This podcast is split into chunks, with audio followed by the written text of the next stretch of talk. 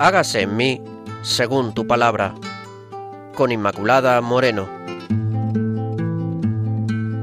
Hágase en mí según tu palabra.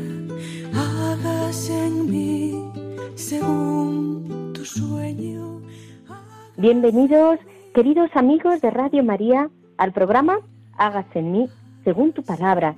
Les recuerdo que estamos con todos ustedes Pilar Álvarez, el padre Carlos Rey Estremera, sacerdote salesiano está en la parroquia de Soto del Real y quien les habla, Inmaculada Moreno.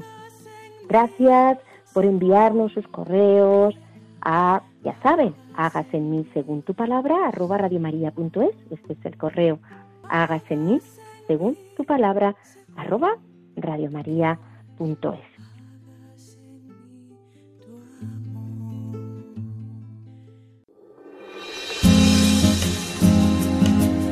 Claves para leer la Biblia.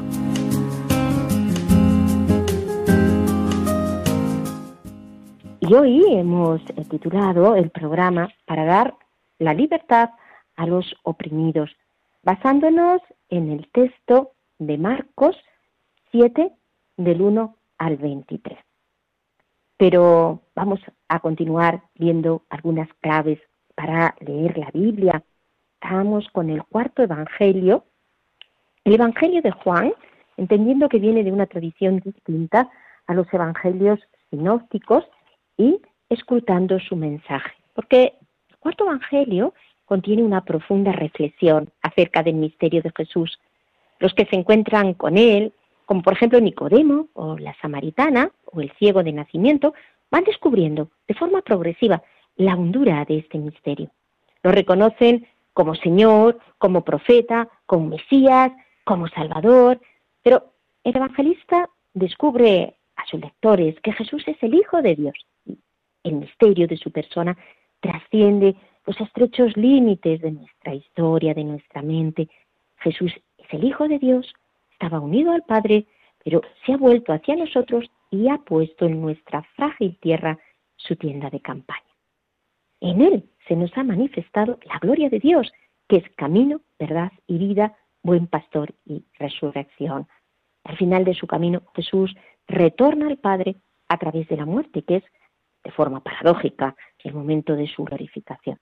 Luego la humanidad y la muerte de Jesús, que resultaban escandalosas para muchos, quedan así iluminadas y son comprendidas como gestos del amor de Dios a los hombres.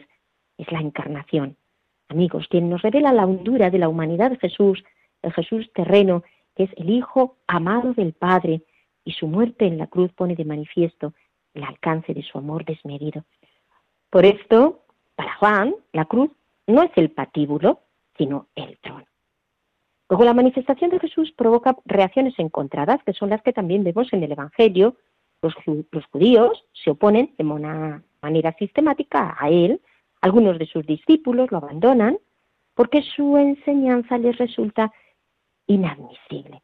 Y, sin embargo, son muchos los personajes del Evangelio que lo reconocen como el enviado de Dios, escuchan su enseñanza, los siguen y a través de ellos el evangelista describe las características del auténtico discípulo representado en el discípulo al que Jesús amaba.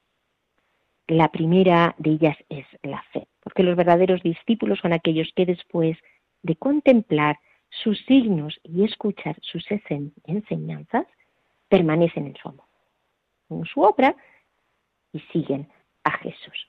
Este es el rasgo distintivo de los que creen en Él. El amor, un amor semejante al de Jesús. Jesús además les promete su espíritu para que les explique todo lo que Él les ha dicho y los defienda en las tribulaciones.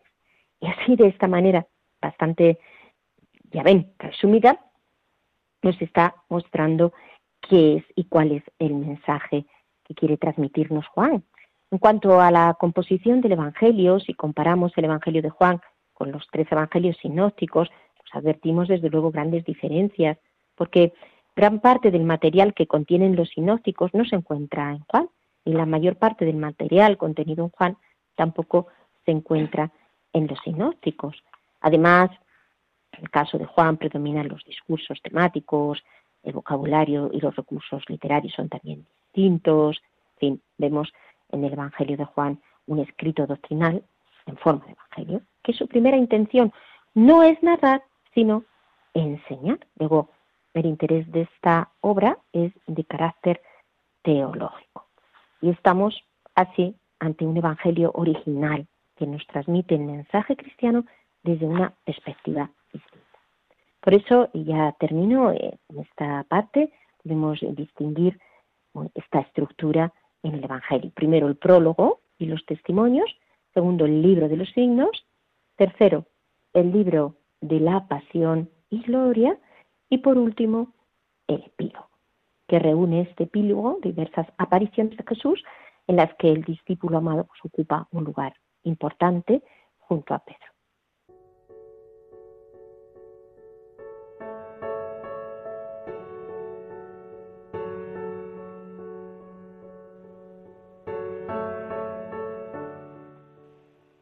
Amigos, y pasamos ahora al texto de hoy, que es de Marcos 7, del 1 al 23. Escuchamos a Pilar.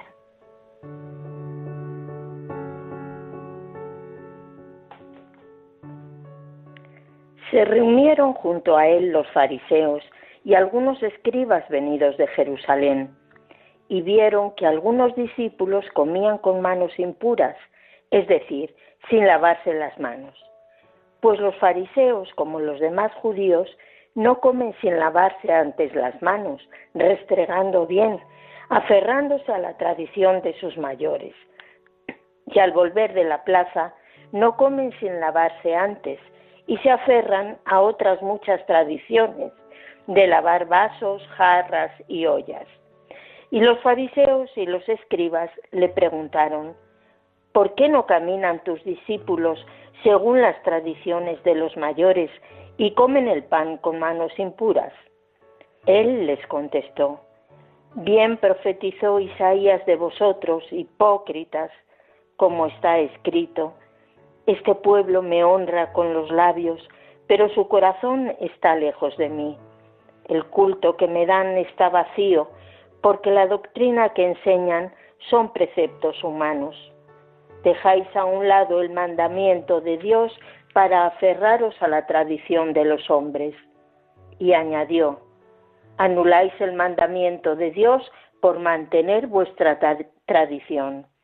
Moisés dijo, honra a tu padre y a tu madre, y el que maldiga a su padre o a su madre es reo de muerte.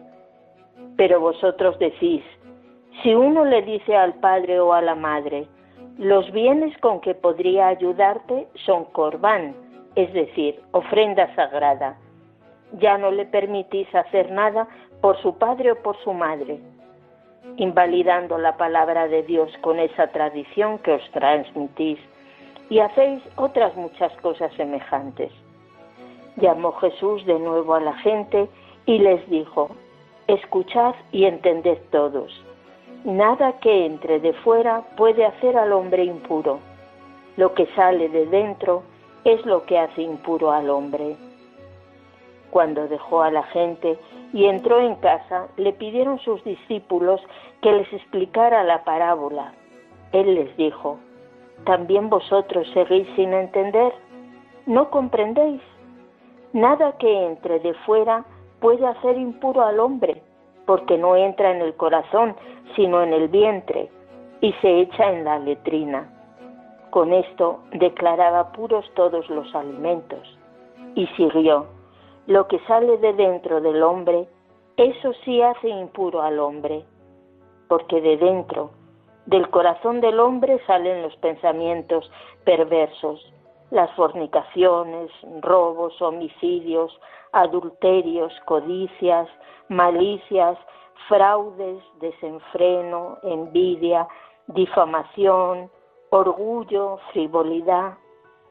Todas estas maldades salen de dentro y hacen al hombre impuro.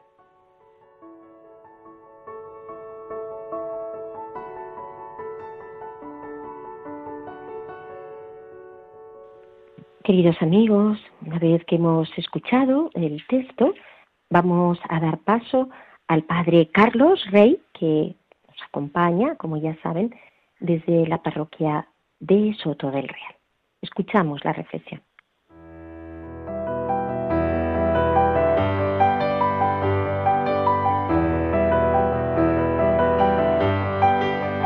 Dios al encuentro del hombre.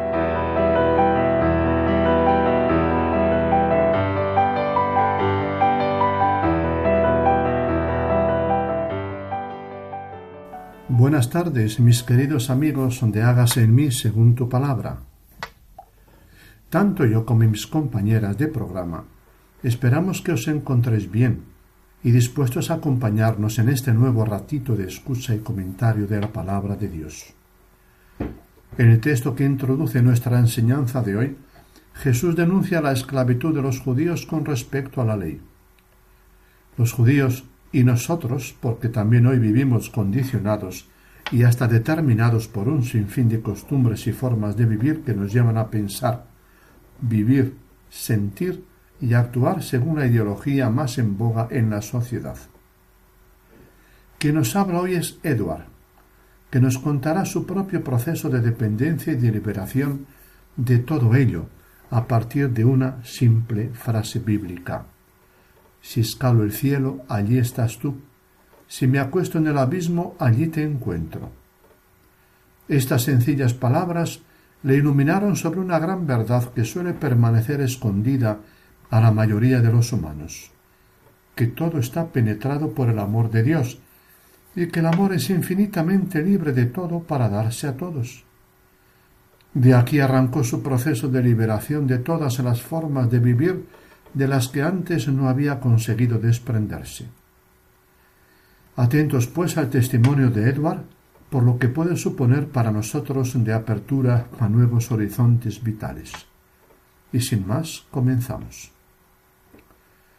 Para mí, como para la mayoría, las leyes han sido parte del modo normal de vivir la vida.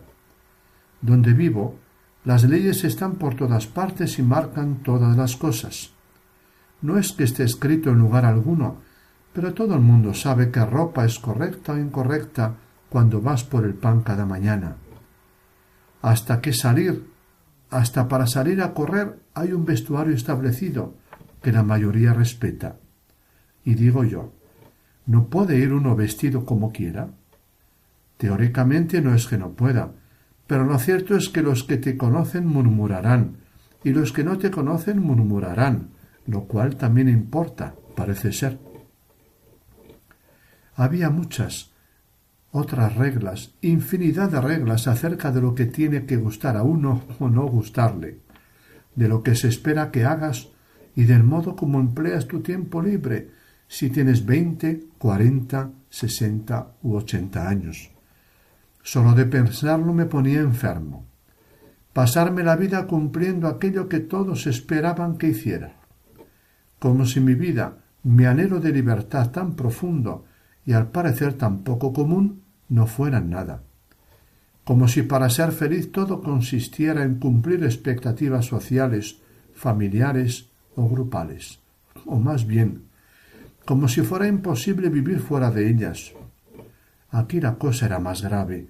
Hasta tal punto el mensaje social o familiar, o laboral, o lo que fuese te hacía creer que eso era lo que deseabas, que daba la impresión de que haría falta una fuerza titánica para distanciarte del mensaje común y encontrar tu propia voz, tu propio deseo, cuando había tantas cosas diciéndote fuera que era lo deseable, que era lo que convenía, que era lo bueno.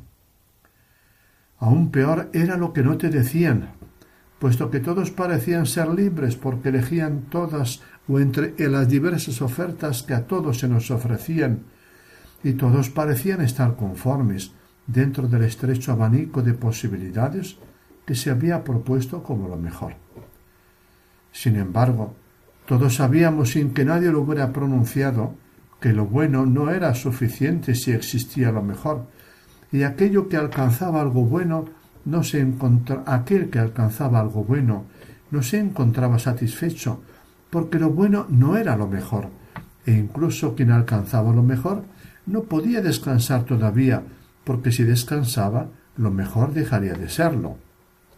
Alguien le arrebataría el puesto, alguien podría sobrepasarle con algo mejor todavía, y tú serías relegado al rango de los que sólo tienen lo bueno, y entonces no serías. No sé quién os había inoculado este veneno. Solo sé que intenté combatirlo con las pobres fuerzas que tenía. Hablé de ello a mis padres y a mis amigos. Lo denuncié ante mis maestros y ante los que tenían fama de alternativos, como los considerados sabios, unos más y otros menos, todos acababan encogiéndose de hombros y dejándome solo con mi angustia y mis preguntas. Yo no quería vivir así, pero quería vivir con ellos. Ellos parecía que tampoco querían vivir así, pero no les pesaba tanto como para buscar conmigo una salida. Pensé en irme a una isla desierta. De hecho, lo hice. No era una isla realmente, sino un lugar todo lo apartado que pude encontrar. Allí estaba solo. No había nadie a muchos kilómetros. Podía vestirme como quisiera o incluso ir desnudo, que nadie diría nada porque no había nadie que me mirara. Podía comer, dormir o correr a las horas que quisiera. Podía hacer castillos de arena y derribarlos. Podía gritar o susurrar, que nadie me diría nada. Aprendí a valerme por mí mismo, a conseguir el alimento que necesitaba, a escuchar mi voz interior, mi naturaleza auténtica, el deseo profundo que ardía en mí. Descubrí que sabía estar solo y que la soledad no me llevaba a la locura, sino que, como me habían augurado, sino que abría a la vida puertas nuevas. Descubrí quién era y qué quería y el drama de la existencia también. Y es que a pesar de todo, a pesar de las leyes y de todos los montajes, yo quería un mundo con otros, no quería un mundo solo. La soledad me permitió además ver a aquellos que también habitaban mi sociedad y que yo, sin embargo, no había visto. Aquellos que por distintos motivos vivían en los márgenes, los que habían sido echados a los márgenes por la estructura de nuestra sociedad, y quienes voluntariamente se habían dejado arrinconar por amor a sus hermanos, por amor a su propia vida, y tuve miedo. Prefería quedarme como estaba, con mi libertad intacta y mis deseos inatacados, aunque ahora sabía que mis deseos no eran nada si no se traducían en realidades, si no los vivía con otros, que es otro anhelo de siempre. Tuve también la tentación de construir una sociedad paralela de esas en las que no rigen las leyes del mundo grande, o de sumarme a una. Durante un tiempo fue una gran tentación, porque verdaderamente se me hacía muy duro volver al mundo que había dejado. Estuve con ellos un tiempo incluso, pero les ocurría como a todos. Para organizarse tenían que construir leyes, y leyes, como sucedía en la mía, y para justificarlas habían elaborado un discurso completo y blindado, como habían hecho también en el mundo grande, y para reforzar dicho discurso habían ofrecido sanciones y premios constitutivos de un mundo cerrado en sí mismo, pretendidamente autosuficiente y sin duda asfixiante, un mundo como el que había dejado y al que yo no quería volver. Hacia donde miraba veía lo mismo. La disyuntiva que se planteaba mi vida aparecía dramática. Quería volver a ese mundo que, sin ser el mío, me daba la posibilidad de vivir con quienes deseaba. Y me negaba a volver a ese mundo que ahogaba los deseos genuinos, la vida que se puede llamar humana, en un montón de formas, normas, discursos y leyes. Todo gritaba en mi interior y no encontraba una salida. Una noche, de lo profundo de mí brotó como un grito la palabra de un salmo. Si escalo el cielo, allí estás tú. Si me acuesto en el abismo, allí te encuentro. No soy un hombre religioso y no sabría decir cuándo había escuchado estas palabras, y mucho menos hubiera imaginado que mi memoria las tenía archivadas. Pero una vez pronunciadas, se adueñaron de mi angustia dejándola reducida a cenizas. ¿Cómo no lo había visto antes? Claro, qué claro era todo así. De pronto el mundo estrecho al que no quería volver y la perspectiva estrecha con que lo contemplaba se me presentaron a una nueva luz, con verdadera perspectiva. El mundo, incluso ese mundo estrecho que rechazaba, era contemplado y habitado por Dios, que, se que estaba presente en él de otro modo, según su modo. Dios que es libre no se dejaba encerrar en normas ni en nombres, sino que todo aquello que habitaba lo hacía estallar por la fuerza de su amor. Lo que entonces empecé a comprender fue que su amor era el modo como Dios habitaba la realidad, y que el amor que viene de Dios y lo invade todo era tan poderoso que reducía las leyes a su medida, a la medida diminuta que tienen, y las hacía así impotentes, limitadas, capaces sólo de regir lo objetivable y no de gobernar al ser humano, tal como son en realidad. Yo no tenía entonces que irme, ya no tenía entonces que irme de mi mundo y dejar de vivir con los humanos. Tendría que ir al mundo atravesado por el amor de Dios, que no es sólo amor, o mejor dicho, que por ser amor es también luz y dinamismo y sabiduría, y posibilidad y potencia. Iba a ir al mundo, a mi mundo, y no me iba a situar bajo las leyes o contra ellas o sin ellas, como siempre había hecho, sino que las iba a contemplar con ese amor que descubre de todas las cosas su verdadera luz, y sabría entonces cómo tratar cada cosa y a cada persona. Con qué amor y con qué libertad las iba a bendecir, denunciar o acompañar. No importaba incluso si era colocado entre los fuertes o en los márgenes, sino que lo que importaba, lo único que en verdad importaba, era si allí donde estuviera me entregaba a amar. No importaría incluso que estuviera solo, como tanto había temido, porque ahora todo había cambiado. Eso haría. Esa luz venida de la palabra de Dios había roto todos los mundos, y todo mi mundo y todo mi mundo, y me había abierto a una vida nueva, a un amor que no sabía que pudieran ser o existir en nuestro mundo. Dios está por encima de las leyes porque el amor es novedad permanente. Dios me había revelado otro modo de estar en la vida y me enviaba a dar vida. Ahora ya sabía que mis búsquedas y mi angustia habían sido liberadas para liberar Ahora sabía que tenía un sentido con y para los otros. Iría al mundo como enviado de Dios, del Dios amor, y la libertad me serviría para escoger cada vez esta vinculación que no oprime. Hasta aquí, mis queridos amigos, el testimonio de Edward, en el que nos cuenta cómo una frase bíblica le cambió el modo de ver la realidad. ¿Qué os ha parecido? tanto tiempo viviendo de una determinada forma, la que nos dicen que hay que vivir, hasta que descubrimos por don de Dios, y después de un doloroso proceso, que la vida es otra cosa, presencia y amor de Dios que impregna y penetra todo, hasta las cosas y acontecimientos más pequeños, y esto nos libera de todo lo demás. Espero que esta enseñanza os haya gustado y ayudado a vivir como cristianos.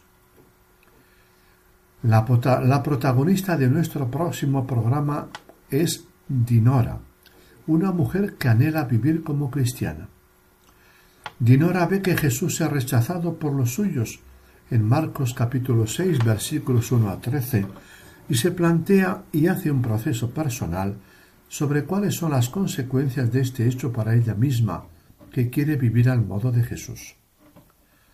Ahora os dejo con mis compañeras. Ya sabéis que estaremos de nuevo con vosotros dentro de dos semanas.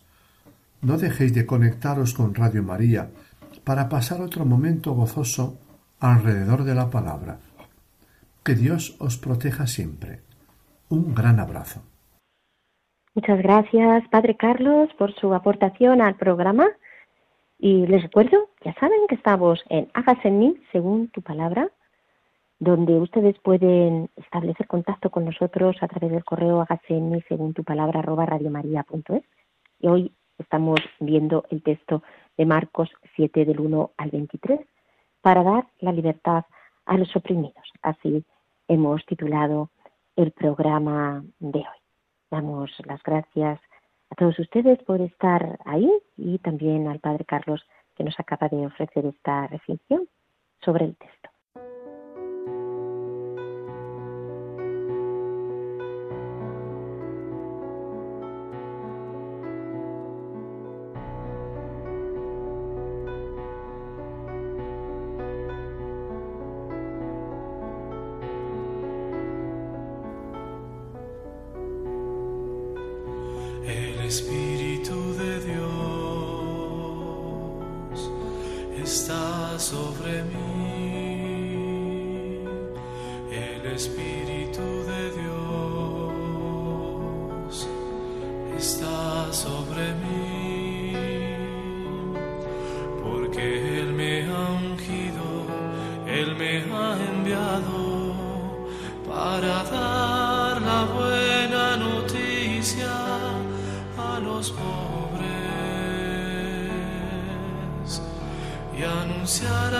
cautivos la libertad y anunciar a los cautivos la libertad y a los ciegos la vista, la libertad al oprimido y anunciar la salvación.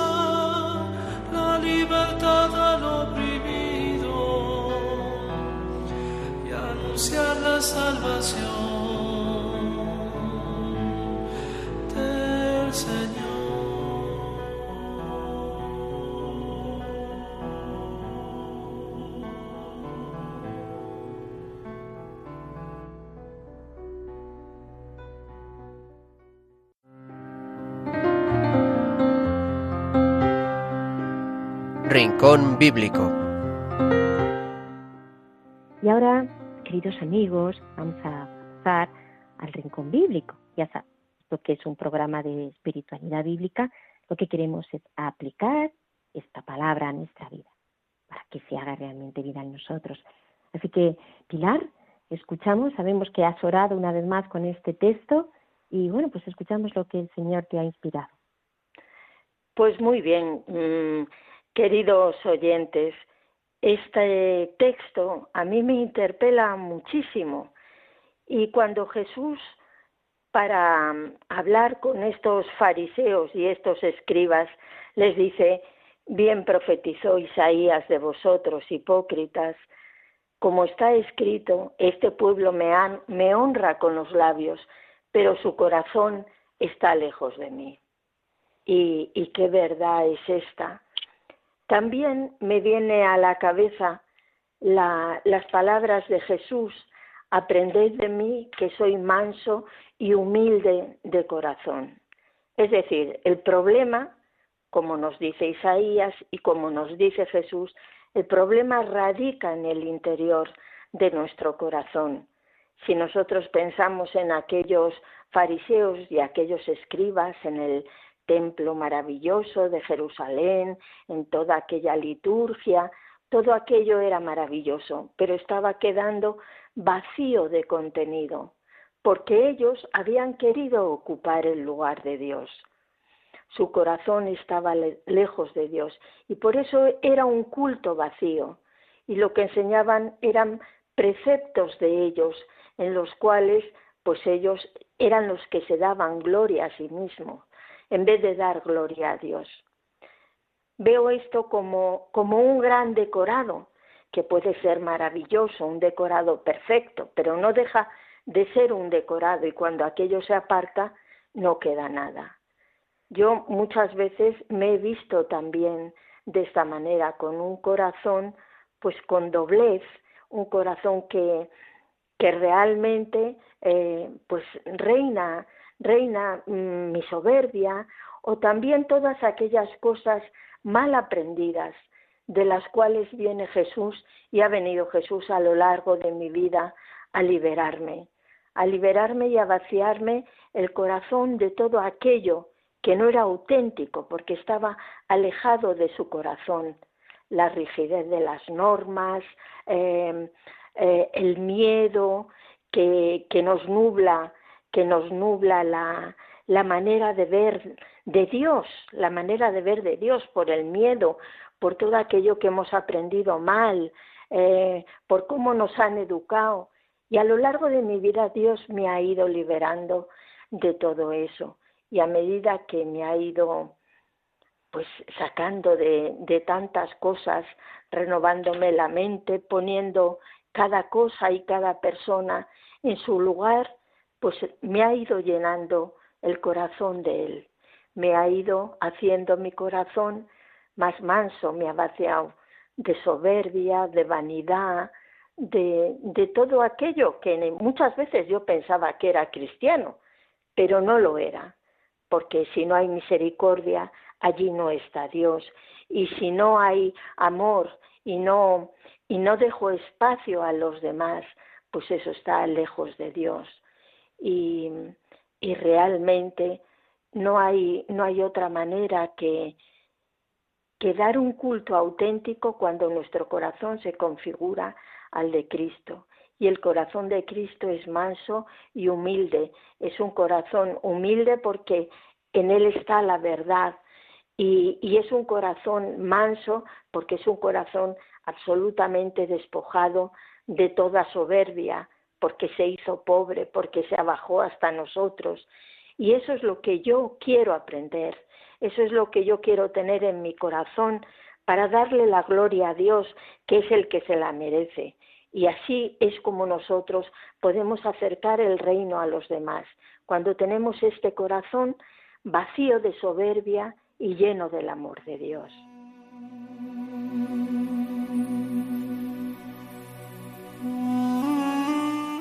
Pues vamos a pedir al Señor que nos llene de Él y solo de Él y que nos lleve también a este vacío interior para que en ese desprendimiento le podamos acoger. Señor, te alabamos, te bendecimos y te adoramos porque sabemos que solo tú puedes sanar al hombre, solo tú llenas el corazón humano, solo tú puedes hacernos felices, solo tú nos liberas. Por eso te alabamos y te bendecimos, Señor, porque nada de esta vida a lo que nos podamos apegar puede llenarnos, solo tú y tu amor. Bendito y alabado sea, Señor, te alabamos, te bendecimos y te glorificamos. Gloria, gloria a ti, Jesús. Gloria a ti, Señor, te bendecimos y te alabamos, Señor, y te pedimos que toques nuestro corazón, que abras las puertas y entres en él, porque nosotros queremos pertenecerte, porque queremos que tú nos liberes de todo aquello que nos hace daño y con lo que hacemos daño a los demás. Y solo tú, Señor, cuando tú estás dentro, Señor, todo se ilumina y todo se hace verdad, todo se hace dulzura y ternura para los demás. Bendito y alabado seas, Señor, glorificado seas por siempre, Señor. santo eres tú.